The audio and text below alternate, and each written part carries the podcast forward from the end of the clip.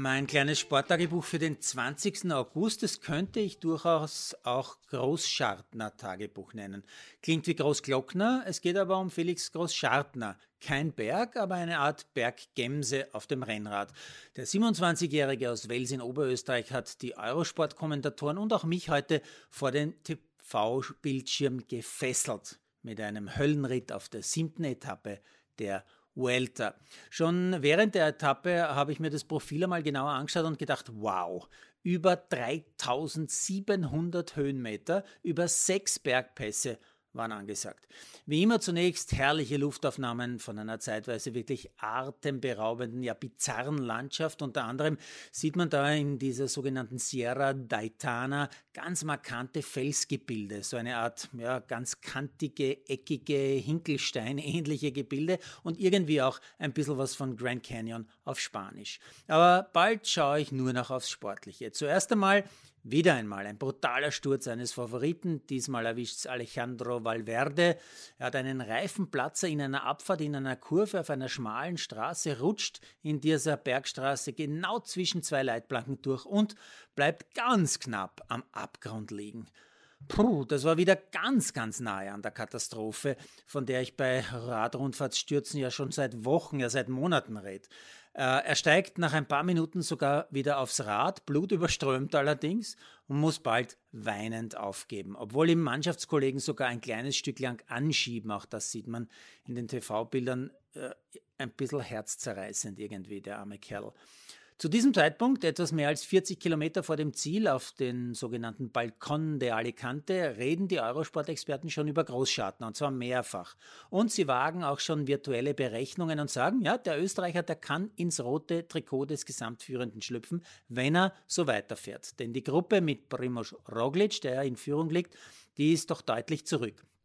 Dann der letzte Berg. Vorne attackiert der Australier Stora, dahinter in einer kleineren Gruppe Großschartner, weiter sehr stark unterwegs. Dann der letzte Kilometer bei rund 15% Steigung. Ein Wahnsinn, das schaut sogar in den Fernsehkameras steil aus. Richtig brutal. Manche Fahrer fallen zurück, weil sie fast stehen auf diesem unfassbar steilen kleinen Bergstrassel.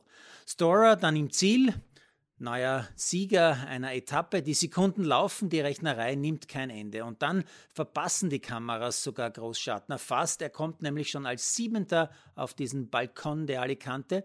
Und Roglic in Rot hat eine Gruppe erwischt, die noch ein letztes Mal Gas gibt. Am Ende rettet Roglic acht Sekunden, lächerliche acht Sekunden Vorsprung in der Gesamtwertung ins Ziel. Großschartner also nach genau einem Drittel der Vuelta Gesamtzweiter. Was für ein Spektakel. Morgen wird es definitiv leichter. Keine Bergwertung, keine Berge, eine echte flache Etappe, aber sicher schöne Bilder, denn zwei Drittel der Etappe liegen quasi am Meer in der Nähe von Alicante.